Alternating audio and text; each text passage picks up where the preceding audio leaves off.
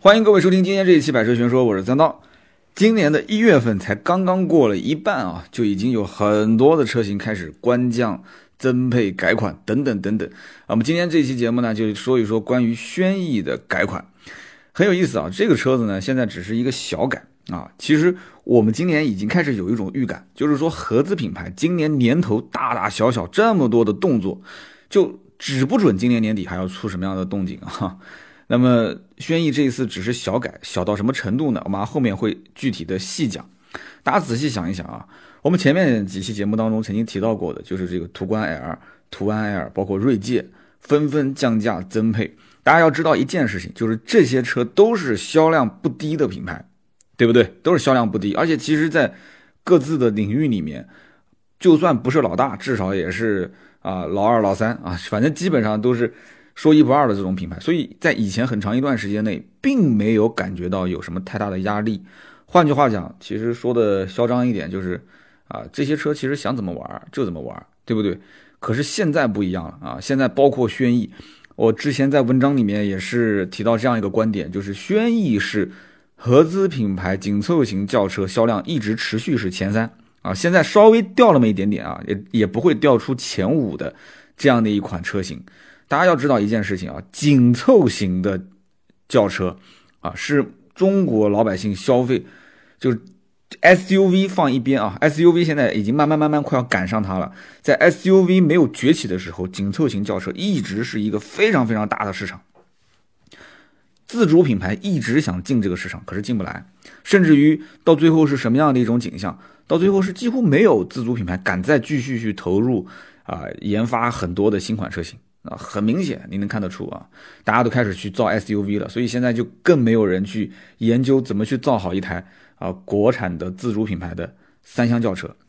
所以说我当时就在想一件事情：今年年初这么多的动作，合资品牌纷纷开始啊增配降价啊，然后改款，就它一定是面临了巨大的压力，要不然的话，它为什么要损失自己的利润来讨好中国的消费者呢？大家想过这个问题没有？对不对？那么我们今天聊的这这一辆车就是轩逸，我觉得啊，它玩的这个套路，呃，虽然没有之前途观、途安包括锐界那么深，但是我觉得它的做法还是跟就是跟那个福特锐界有一点点相似啊。等会儿我后面会细讲，就是把那个名字稍微改了改，实际上还是官降了，但是呢，你看它官方的价格其实并没有变，稍微复杂那么一点点啊。我们一会儿会细讲。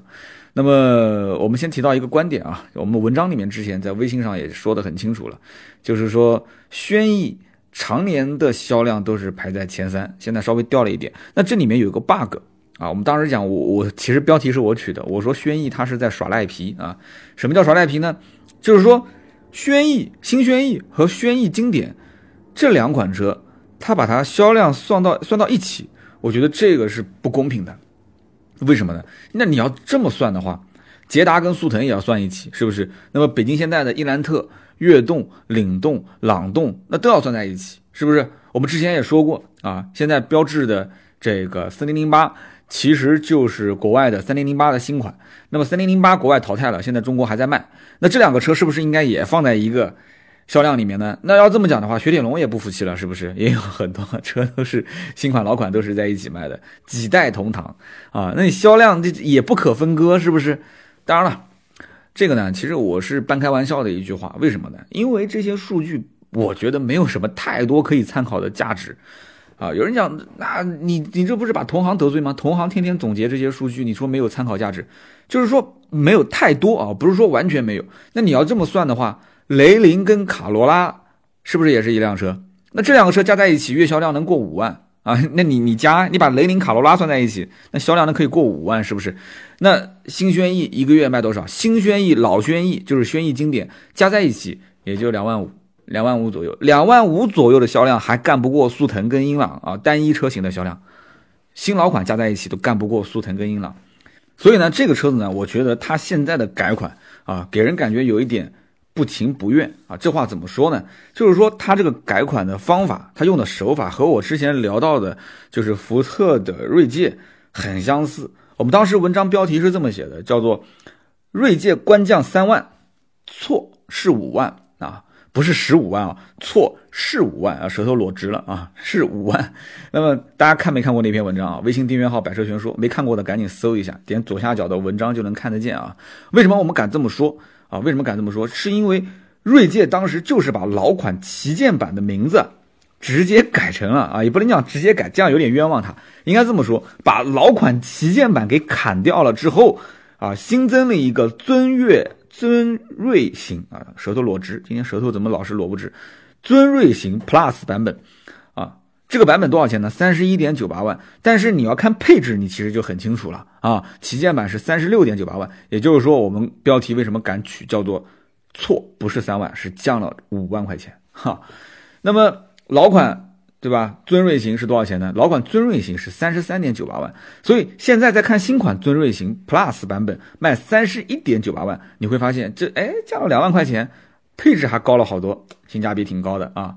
这种打法其实今天啊，我们一会儿详细的说轩逸的时候，我给大家总结一下，我觉得这是声东击西的打法，或者换句话讲叫偷换概念啊。我觉得偷换概念更确切一些，也就是说。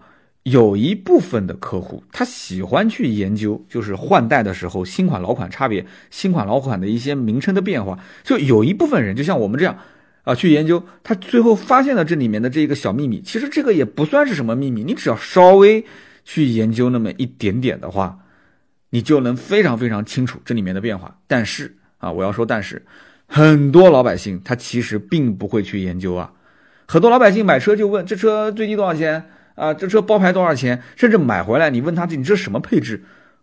我不知道，我反正我就知道这车办好一起多少钱。就很多人是属于这样的一个状态啊。那么，这不官方说了吗？啊，我们是给配置做了升级，对吧？其实我我觉得啊，这个配置升级这也是有说法的。一点六的手动两个版本是没有变化的，也就是说没有升级，对吧？那么一点六的自动挡原来是五个配置，现在砍掉了两个，还剩三个。那么砍掉哪两个呢？把以前老款的豪华版跟智享版给砍了啊。那么剩下来什么呢？剩下来三个版本自动挡啊，自动挡的舒适、尊享和至尊。那么为什么这样操作呢？啊，跟大家要好好说一说。因为轩逸啊，就是之前一六款的轩逸卖的最好的版本有三个，一个是豪华，一个是尊享，一个是智享。那有人说，哎，这不对哎。你说卖的最好的豪华、尊享、智享，但你刚刚又说，呃，你把老款豪华跟智享给砍掉了，那你这是什么意思呢？把销量最好的两个版本都给砍掉？啊，就跟大家说一下啊，为什么要砍？其实很简单，豪华、尊享跟智享老款的三个版本，占了整个老款几乎百分之九十以上的销量。所以这也能解释它为什么不去动1.6手动挡的两个版本啊？为什么不去动它的配置和价格？其实要按我说，要增配手动也可以增啊。那为什么手动不增呢？其实这本身没什么人买1.6新轩逸的1.6的手动挡的那两个版本，所以就没必要，你就放那边就可以了。那么。一点六的自动挡这三个配置虽然砍掉了两个，但是不要忘了啊，它还保留了一个叫做尊享的版本，这个版本一直卖的也很好啊，一直卖的也很好。那么在尊享版本的基础上，增加了自动头灯啊，皮质的方向盘。很多人说啊，轩逸的方向盘摸上去质感不好，的确啊，就是那种那种，就摸上去有点那种塑料的手感的那种感啊，就感觉很档次又很低廉，然后手感又很差。哎，增加成皮质的方向盘。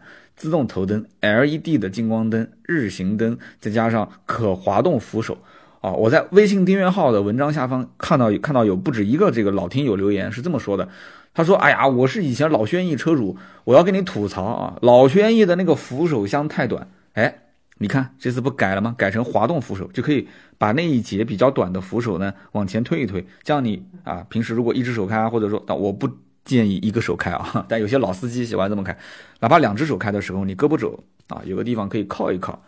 那么改了这些之后呢，价格有没有变化啊？价格这就是我要说到的，就是现在这个尊享版不是已经增配了吗？好，我刚刚为什么一直在说轩逸这一次的玩法有一点点像福特的锐界呢？就是因为它虽然这个版本的名字叫尊享。但其实你去比较它的配置，你会发现，这个版本的配置比之前的砍掉的智享版，智享版是比尊享版的配置要高啊，大家不要搞错啊，要比尊享要高。现在在售的一八款的尊享，比当年老版本一六款的智享版配置还要高，价格还要低，低多少钱呢？低了两千块钱啊！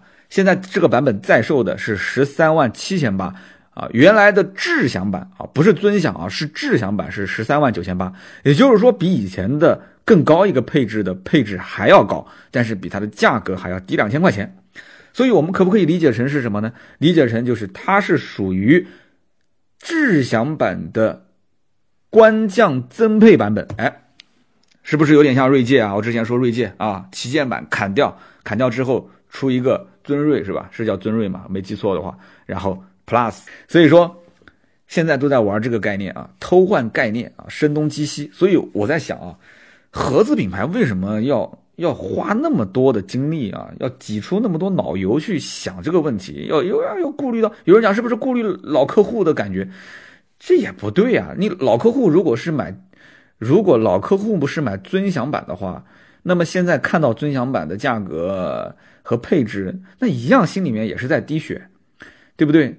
那么智享版就更不用说了。所以我在想啊，这不是老客户跟新客户的关系问题，而且你已经付了钱了。很多的一些商家，我觉得觉悟还不至于，还不至于高到这个境界，说要考虑到老客户的感受，所以才偷换个概念。我觉得核心的问题点是什么？是现在啊，你要想跑得更快，跳得更高，首先是你要砍掉一些啊不需要的东西。我觉得合资品牌现在已经看出来了，已经看出这个苗头了，就是说在中国现在的汽车消费市场里面，没有必要再做太多的多余动作。啊，什么叫多余动作？我觉得，比方说，你明明三个配置就可以的，你现在出五个配置，啊，甚至有些车型，你像韩国有些车，我的天呐，不同的排量出七八个配置，啊，那就很夸张啊，那就反而增加了自己的成本。你要知道，这种虽然增加了一点点配置，好像是把客户绕晕了，其实也把啊自己厂商的制造成本啊，包括经销商的库存成本也是增加了很多。啊，为什么呢？因为你每当增加一个版本，你要知道经销商进货的时候，他就会增加一个版本的车，一个版本的车型的库存啊。你做过经销商或者卖过车的人肯定很清楚。那么这个时候，他就会增加风险啊。什么叫风险？那有的客户就不想买高配啊，每款车型真正卖的好的就那么一两个配置，对不对？你稍微高那么一点，价格贵那么一点，那我就不买。你就比方说像这一个版本。你如果再把当年的豪华版保留下来的话啊，十三万五千块钱，你如果保留它，价格不变，你就会发现那就没有人买这个配置了，对不对？十三万五买一个豪华版，十三万七千八买一个尊享版，尊享版多两千八百块钱，多了倒车影像、七寸屏、无钥匙进入、无钥匙启动、LED 近光灯、皮质方向盘，那谁会去买豪华版？没人会去买豪华版，是不是？两千八百块钱多那么多东西，所以说啊，现在我觉得合资品牌是什么？先去掉多余的动作，然后再看老百姓想要买哪些，他们自己就觉得性价比很高的配置，然后呢，砍头砍尾取中间，再把这一块肥肉涂上油啊，就刷刷光啊，各各种光线给你打的亮一亮，哎，就感觉这个。哎呀，真的是很诱人啊！就我也是个吃货，一说就说到吃上面去了。就就就这么简单，就这道菜本来就是很好卖，现在再给你增加分量啊，再给你摆盘摆的挺好的啊，这个锅碗瓢盆，反正就是那个碗啊、筷子什么的，全部给你换。你会觉得说，哎，同样之前我吃这道菜啊，花个五六十块钱，现在花五六十，我感觉值啊，啊，真的很值啊。那为什么值呢？那是因为这家饭店里面那么几道。啊，平时不怎么被人点的菜已经被砍掉了啊，节省了一些成本啊。这个比喻不知道恰当不恰当啊？而且这道菜里面你看得见的东西是变化比较大啊，那可能你看不见的东西，对吧？啊，它会有一些变化啊。所以说这个是新轩逸啊。我们再说说这个轩逸经典，轩逸经典这个车呢，嗨，这个我真的是无话可说啊。为什么无话可说呢？就这么老掉牙的车。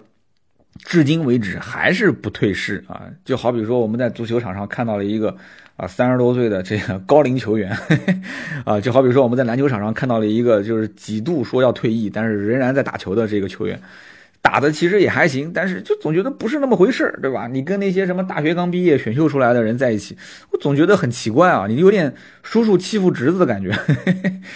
哎，这个轩逸经典始终还在市场上，而且感觉厂家也很搞笑，就这车还拼命的造，哎，就感觉你要多少我给你造多少。的确啊，的确啊，你要多少我造多少。这车平台成本、技术成本基本上摊销的也差不多了，那肯定挣钱嘛，对不对？那天啊。就刀妹在写文章的时候，写到这个轩逸经典，他也百思不得其解。他说：“他说刀哥有新轩逸，为什么还有人买轩逸经典？”然后我就笑笑，我说：“你知道这车优惠多少钱吗？”他：“这十来万的车优惠一两万块钱，你已经很多了吧？”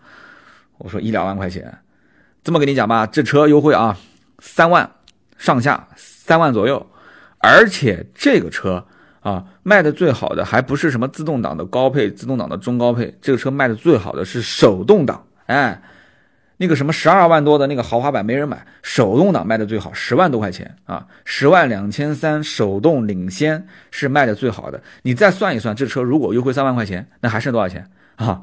就还剩七万多块钱。所以现在啊，新呃轩逸经典价格基本没怎么变啊，除了那个最顶配的。自动挡十二点零八万，也就没什么人买的这个版本，降了六千块钱。在我来看，这也就是象征性的降六，反正也没人买，降六千块钱看看呗啊，说不定有人就愿意买了呢。有人愿意买，那我相当于就是钓了一条大鱼啊。因为你想配置越高，利润越高嘛。这个版本与其高高在上的悬在那个地方，那我不如降六千啊，降六千，那就姜姜太公钓鱼，愿走上钩是吧？哎，那么。这个车子，我觉得换不换什么 CVT 变速箱，啊，我觉得真的不关键。首先买自动挡的这个轩逸经典的人也不是特别的多啊，也不能这么讲啊。十万多块钱那个版本的 CVT 版本，买的买的人也还行，仅次于那个十万两千三的手动挡啊。要没记错，应该是十一万两千三，比它贵一万块钱。车主现在最关心的还是价格问题啊。这这这个轩逸经典的价格基本上都没怎么变，除了那个豪华版。基本上每一个版本就降了大概几百块钱，但是我觉得变不变并不关键。我刚刚前面已经说了，官方指导价你怎么变也不可能有太大的变化。为什么？因为经销商一下就能让到三万，至少也是两万七八。那么对于消费者来讲的话，你的什么？官方降价这些对于我的意义不大，CVT 和 CAT 哪个更好？这个网上讨论的太多，我也不多说了。反正换了也就换了。那本田飞度不也经常换吗？一会儿 AT，一会儿 CVT，换来换去的，反正 也有很多争论，是不是？这些我们都不多说啊。我只是觉得，呃，我算是了解了一件事情了，就是自主品牌为什么三厢轿车始终也它不是造不好，就始终卖不好。为什么卖不好？就是因为有这些老皮鞋啊，有这些赖在中国市场上始终不肯走的这些已经是老掉牙的，在很多一些地方都看不到，很多国家都不卖的这些老款的淘汰的技术、淘汰的车型，在中国仍然还有很多的消费者他愿意去消费啊？为什么呢？合资品牌啊。对吧？开出去总比开一个自主品牌有面子，是吧？讲起来是个合资品牌，手动还是自动，你又不拉开我车门，你怎么知道？我自己开就行了。而且有一些啊，可能三四线、四五线、六七八九线这些城市的人，他本身路况又不复杂，平时开的又不多，手动挡反而比自动挡好开，而且还省了一万块钱，就是看得见的能省一万块钱。甚至有的人认为，那我开起来还省油，对吧？比自动挡还省油，甚至保养可能还便宜啊。所以这样的一些高龄选手啊，合资品牌的高龄选手，他赖着不走。你说你让自主品牌怎么定价啊？你想拉开跟他那么大的差距是非常难的啊。你说自主品牌定一个，呃，就这么大小的一个车的价格，一个自主品牌的这个紧凑型车的价格，你总不能定个五万块钱吧？这太夸张了。现在我看得出有有的品牌已经敢这么玩了啊，定个五六万块钱。但是没钱赚啊，五六万块钱，我的天！现在买个好一点的手机多万把块钱，是不是？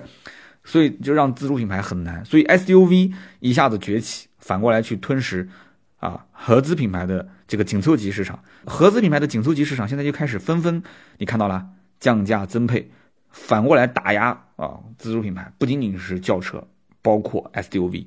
所以今年的整个的中国汽车市场，我觉得非常好玩。我们也会密切关注啊，这里面很多的一些变化。反正总结来讲呢，就是轩逸这款车，不管是新轩逸还是轩逸经典，就这个名字、这个名号，它至少是在中国这个紧凑级的市场里面啊，它经营了很多年啊，口碑很重要。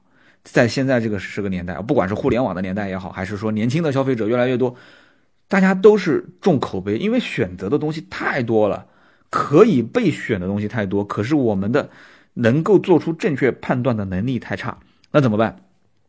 所以就需要口碑啊！所以轩逸就像我我们很多网友在我们这个微信订阅号的文章下面留言说，啊，有人是这么说的，说啊，日产属于你提意见，你只要提意见。他还是会听会改的这样一个企业啊，那这就反过来说，就是像某些企业，就是你怎么提意见，他都当做听不见，对吧？所以他会抓中国消费者的心理啊，很会抓中国消费者心理。那么也有人留言说了嘛，说啊，日产车配置也相对比较好啊，价格呢又比较相对比较低，至少经销商终端优惠完价格还比较低，那它又不算豪华，但是呢开起来又比较舒服啊，比较舒适，所以就这几条已经可以满足一大批国内的。这些选购小轿车的用户了，我觉得这句话说的我非常非常认同啊，非常认同。我觉得轩逸的，不管是新轩逸还是轩逸经典的销量能持续保持在两万多台，两万多台啊，它就是中国市场紧凑级消费的一个缩影，紧凑级轿车消费的一个非常典型的一个缩影。所以这就是我的观点啊。以上就是关于今天。轩逸改款的我的一些想法啊，下期节目呢，如果不出意外，咱们再去聊聊飞度啊，飞度也是有很多的话题可以聊的。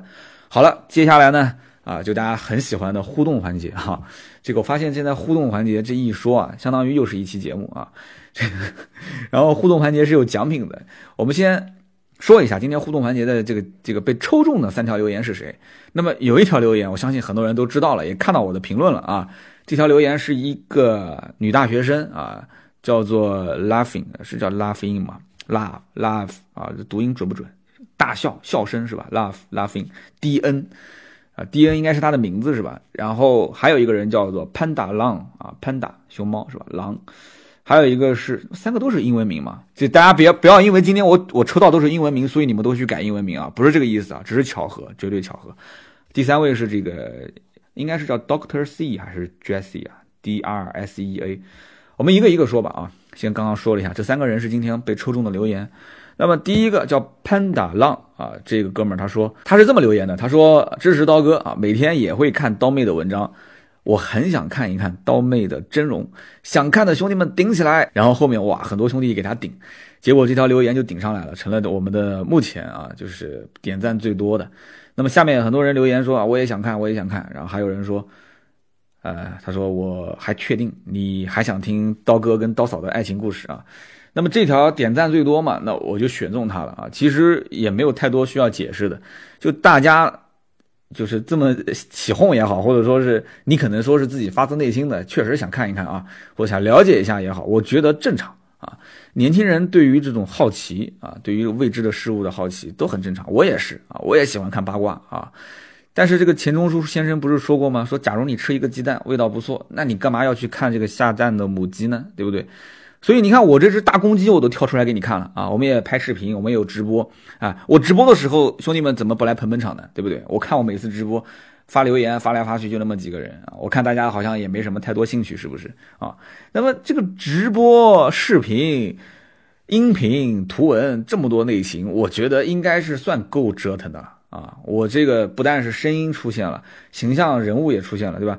很多人也说啊，看到你本人我都不想听你节目了。那你看我都已经到了这一步了，你现在还要看老母鸡啊？你还要看母鸡长什么样啊？你还要看我周围的小鸡仔长什么样？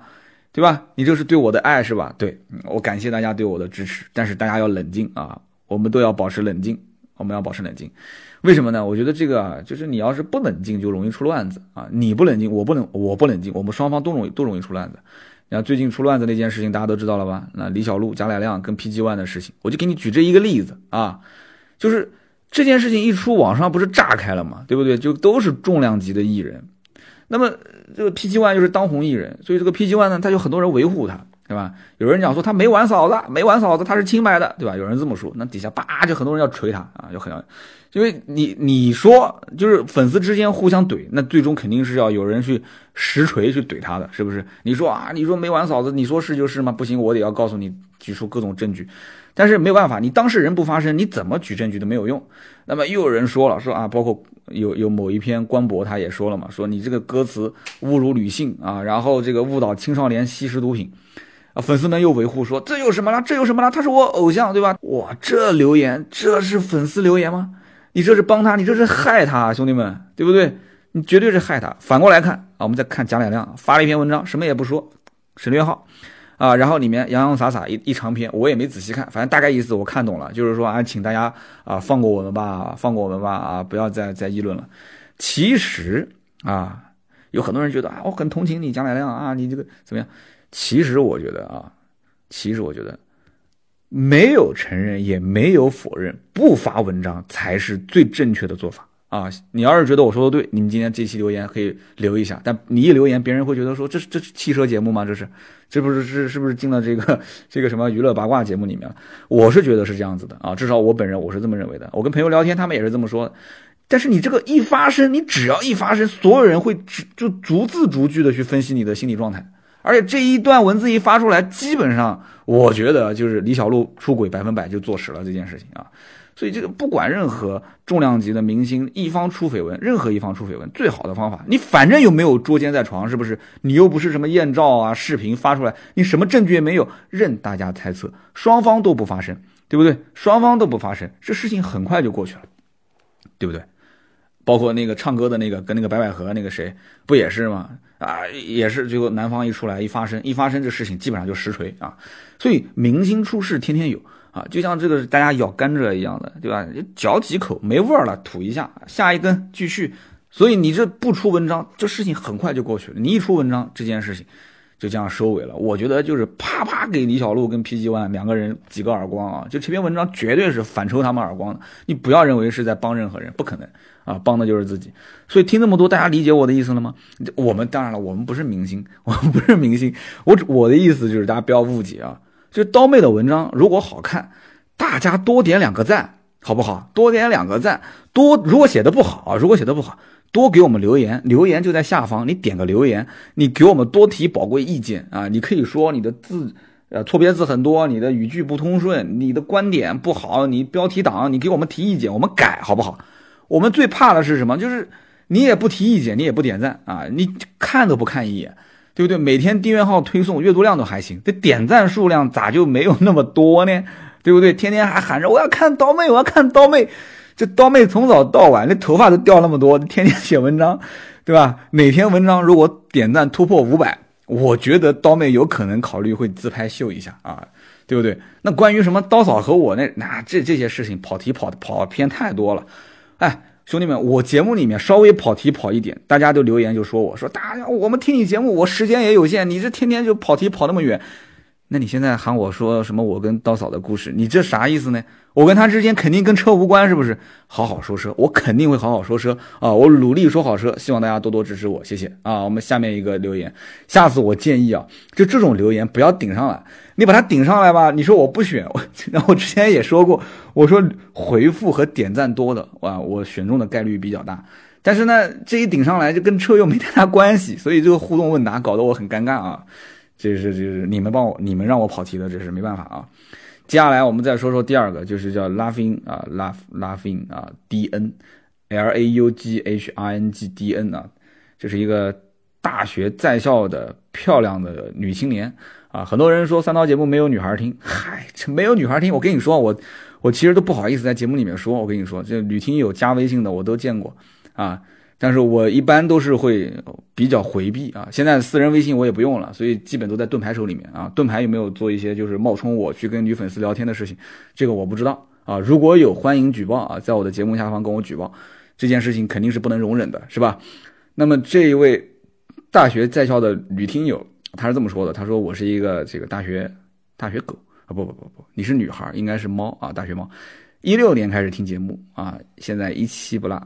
为什么听节目呢？因为自己的男神特别喜欢车啊，为了找话题呢，就拼命的了解汽车相关的资讯啊，就听到了我的节目。然后呢，现在选修课都选的是汽车选购与保养啊，说希望刀哥回复我，你回复我，我就去跟男神表白。那么我是这么回的啊，我说我其实是不想回你啊，因为什么呢？因为女追男失败率是百分之九十九点九啊成功也是不幸福的啊！我身边至少是没有一例完美的，就没有一个是最终走到最后的，哪怕就是真正走到结婚那一步了，那也是不幸福的。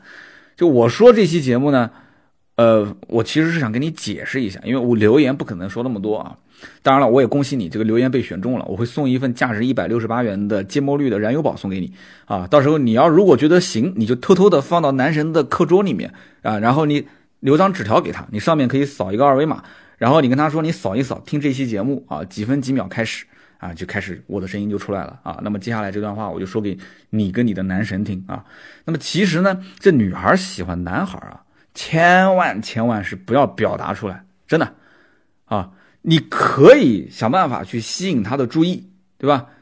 你你可以制造一些机会啊，让他的身边人提到你，但是你你一定要切记，一定不能让他知道说你喜欢他，这件事情是绝对不可以的，就是。现在这种男权社会啊，就女孩你可以放手去爱啊，你可以勇敢的去去去爱你的这个这个这个你身边的这个男生，但是你你不要表达出来，就是你们当当他有一天真的是开始跟你确定关系的时候，他追你的时候，而且他哦，那我要这么往下说的话，这个男孩还不能听，就是说男人天生都有征服欲望，就没有哪个男生喜欢要倒贴的女生，我相信应该很多男孩都能。听到这句话点头啊，就哪怕你就是你你你就是戏花笑花，你美的不行啊，你就是这样的一个女孩，我觉得啊，对于这个男生来讲，你倒贴，你只要倒贴，轻易得到的东西他都不会珍惜，他都不会珍惜。所以你现在要做的不是说要为他改变什么啊，而是说要做好自己，就你做好你自己，你本来是什么样子你就什么样子，对不对？你你不能为了他你说忘了自己原来是什么样子啊，不可以的。他喜欢车，他喜欢车，你就一定要跟他天天聊车，你你要做一个，而且你知不知道，你如果比他还懂车，他对他来讲是一种伤害，你知道吗？你比他还懂车，你对他来讲是一种伤害。你听我节目听多了，我跟你说，你绝对是打击他啊！嘿 嘿，这个话说的怎么有点，有点我脸红啊，有点。这个我换句话这么说啊，他喜欢车，但不一定他喜欢喜欢车的女孩。哎，这句话你听懂了吗？他喜欢车，他他喜欢车，你觉得他喜欢那个女孩，他就一定要喜欢车？不是的啊，不是你你要先搞懂，你要先搞懂男人是怎么想的啊！我我就是一个男人，我就告诉你我是怎么想的，但是我不代表他。现在的这个九五后、零零后，我也是很难把握住他们的心思。他有的还喜欢这个阿姨级别的，那我也不知道该怎么说，反正。我不知道他喜欢什么类型的啊，我也不代表他。但是一个女孩天天跟他在一起聊车，我总觉得这个场面是很奇怪。而且你既然说他是男神，他如果是也是别人的男神，我觉得至少对于我认识的那么多什么校草男生来讲的话，要么就是一见钟情啊，要么就是日久生情啊，就这两件事情。所以你跟他如果是见过一次面的话，他对你无感，那我觉得你就只能是多创造一些机会了，对吧？你切记切记，再次提醒，不要让他知道你喜欢他。什么去三刀今天回复我的留言了，我就跟他表白，不要，千万不要啊！虽然说这个，我觉得呢，在大学里面开始一段爱情也是，我是鼓励的啊。我也是个女儿，我女儿上大学以后，我肯定鼓励她谈一场恋爱啊。这个虽然说你觉得他很符合你的胃口，对吧？但是你也要记住。男人嘛，一定要吊吊他的胃口啊！一定要吊吊他的胃口，这是恒古不变的真理啊！这个说到这么多，我觉得你这个音频就不能打成二维码给这男神听了，这男神听了就不太好。反正我支持你去开始一段爱情，但是我不支持你跟他表达你的爱意啊！这个很很关键啊！大学里面这段爱情没有复杂的人际关系啊，也也不需要关心对方的什么任何的背景，就那种纯纯的爱。啊，年轻人那种荷尔蒙激起的那种冲动，很美好。哎呀，真的很美好。但是呢，最后还是一句话啊，就是也是送给你，也是送给我们这个。如果听友当中还是有别的女同胞的话，呃，这句话很有深意啊，大家一定要好好的品一品。叫做男人要兢兢业业啊，女人要礼貌相待。哎，大家好好琢磨琢磨这句话，很有深度的一句话啊。男人要兢兢业业，女人要礼貌相待，你懂的，好吧？好，我们接着说。下一个听友的留言啊，终于这个留言跟车有关系了啊，ID 叫做 D R S E A 啊，应该是 Doctor C，Jesse 啊，反正不管了，就是这么一个英文。他说，雷克萨斯和英菲尼迪这类的品牌啊，因为上期节目我们聊的是雷克萨斯 LS，他说我对于这两个牌子呢，就是两个字无感啊，我也说不出是啥原因，反正就是喜欢不起来。啊，特别是这两个牌子的那种就是中大型的 SUV，我都觉得比较丑啊。握手握手，我也是这么觉得的 啊。他说我就更喜欢不起来了啊。一点不错，雷克萨斯的 RX、NX，包括那个英菲尼迪的那些啊，就是 QX 系列，我确实我也我也是看不惯。他说我就喜我就喜欢不起来了。沃尔沃呢，这个品牌虽然销量一般，但是呢，它的调性很突出，就是很高冷。他说，呃，这种高冷的调性就很讨一部分人喜欢。他说，我就想不明白，这个安全著称的沃尔沃为什么不出家用风格的 MPV？啊，要知道安全这个属性最贴切的应用场景就是家庭出行，啊，那么就是家用 MPV 嘛。呃，这位兄弟呢，我觉得这个问题啊，或者说这个话题提的非常的好。呃，那我是这么回答的啊，首先。吉利其实已经想到了这件事情了啊，因为它现在这个 SPA 平台、SPA 的平台本身是可高可可高可矮、可长可短，所以这个平台造 MPV 我觉得问题不大。然后这个 2.0T 的发动机呢又特别适合，你看现在基本上主流的 MPV 都是 2.0T 的发动机，所以他想打造一台 MPV，他其实有现成的一套完整的方案。呃，但是很遗憾，到目前为止，据说还没有提上日程啊。国外的网友已经有给他模拟出了一个这个渲染出了一幅这个 MPV 的这个图片啊，挺漂亮的。呃，但是应该说是早晚的事情啊。但是这个沃尔沃不出 SUV，我觉得也很容易理解。呃，一方面就是你还记得我有一期节目也是回答听友提问的时候，我说过，就是福特当时收购完这个沃尔沃之后。呃，后来直到到了二零零八年前后，就不给沃尔沃再输送一滴血，就是不给钱的时候，沃尔沃其实在很长一段时间内是停止研发啊，停止研发。那么没有钱研发，没有钱换代，那怎么可能再造这样的一个吃力不讨好的 MPV 呢？对不对？再加上沃尔沃本身产品线就很短啊，四零系列、六零系列、九零系列就那么几款车。啊，统共那么几款车，统共那么一个不同功率的 2.0T 发动机，对不对？你让他再去造个 MPV，也不是说不能造，啊，这就要说到再另外一个点，就是说每个品牌它其实制定战略啊，它不是针对一个国家，它是全球性的战略。那么你比方说像奥迪，奥迪的产品线就很多，对吧？奥迪的产品线，哇，就整个奥迪 4S 店那么大，那车型都放不过来，车型都放不过来，你知道什么概念？那么。奥迪的产品线远远比沃尔沃要长那么多，但是为什么奥迪也没有 MPV 呢？对不对？雷克萨斯也没有 MPV。其实很简单，它是一个集团战略啊。很多人知道我要说什么，因为大众它品牌旗下就有很多 MPV，是不是？它有呃定位比较中低端的途安啊，也有符合商用的像夏朗啊、迈特威啊、凯路威啊，对不对？雷克萨斯它不造 MPV 也很容易理解，因为它是丰田，都是一个集团，对吧？丰田有有有一致啊，有塞纳，有有有阿尔法，对吧？啊，普锐维亚啊这些车，所以说他们其实要保持自己的一个全球化的战略，每一个品牌都有自己耕耘的一部分市场。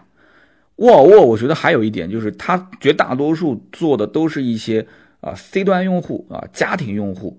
它在商业领域的运用，就这个品牌在商业领域的这种定位还不是那么强，啊，如果有朝一日沃尔沃的这种什么 S 九零啊，就是这些旗舰车都能卖得非常好，那我觉得他可能会考虑说，哎，我是不是应该再把 MPV 这个这个偏工具化，豪华型 SUV 的话，我觉得倒不仅仅是工具了，包括品牌价值的提升，我出那么一款啊。但这个风险也很大，真的很大。你就像宝马为什么不出 MPV？我觉得很多人知道，宝马其实是以操控为主的。但是宝马现在这个平台一出来，前驱 1.5T 三缸，对不对？然后又出了一个二系的那个旅行版，所以我觉得，就宝马应该是离出 MPV 不远了啊。反正一个全前驱车啊，反正已经有过一个这个 一个一个一个那种三不像四不像的车子了，那就出个 MPV 吧。所以我觉得宝马出 MPV。应该是很快了啊，但是我总觉得宝马 MPV 好奇怪啊，听这名字就好奇怪。奥迪据说将来也会出一个 MPV，是以 A3 啊为原型造一款 MPV，我觉得很正常，因为大众本身就有这样的一套造型，对不对？那么你就套过来换个奥迪的标不就行了嘛？那么 MPV 这个车型，我觉得是这样的，在豪华品牌当中啊，MPV 的销量一直都很稳定，而且卖的好，就那么几款，你想抢别人的地盘？那你得要先掂量掂量自己。我觉得就是你除非有几倍于对手的优势，完全可以甩他几条街，那你可以造啊。否则的话，我觉得，因为 MPV 绝大多数的消费者是认什么？认老客户的口碑，认品牌，这些都是摆在第一位的。所以它这这本身就不是你的地盘。你现在想过来玩这个游戏，我觉得这很难很难。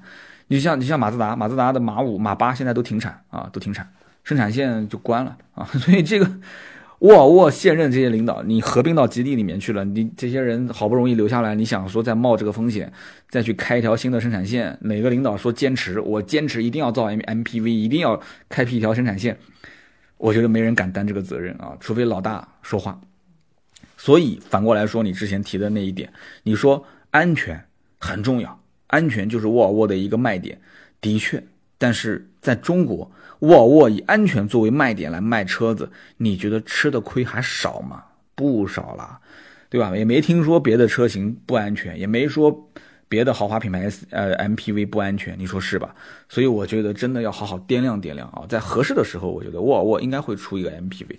那这个 MPV 说不定 啊也会很满足啊，就像你这样子就已经想到这个问题点了，就是 MPV 一家老小经常出行，那安全是第一位的，那说不定销量很好啊，真的这个。问题提的非常的棒啊，非常的好。那希望我的解答呢，呃，大家能够接受。那如果说你要有补充的，也欢迎在今天节目下方留言，没有任何问题。好的。今天呢，以上就是我们所有的节目内容。今天这期节目呢是在三亚录制啊，穿着短袖啊，这空气非常好，但被蚊子叮了好几个包啊，在三亚录制的，希望大家喜欢啊。更多的原创内容可以关注我们的微信和微博，搜索“百车全说”，每天都会有一篇原创的文章，再加上我们有很多原创视频啊、直播啊这些，希望多多支持。好的，今天这期就到这里，我们下期接着聊，拜拜。